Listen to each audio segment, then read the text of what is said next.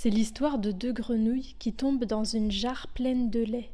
Elles essayent toutes les deux de sortir en sautant, mais elles n'ont pas d'appui et les parois sont trop lisses. Découragée par toutes les vaines tentatives, une des deux grenouilles s'est laissée couler et s'est noyée. L'autre a continué à nager et a agité inlassablement ses pattes pendant toute une nuit. Et le lendemain matin, elle s'est retrouvée assise sur une motte de beurre. Cette histoire nous apprend à ne pas baisser les bras et à continuer à persévérer quand on pense qu'on est sur la bonne voie.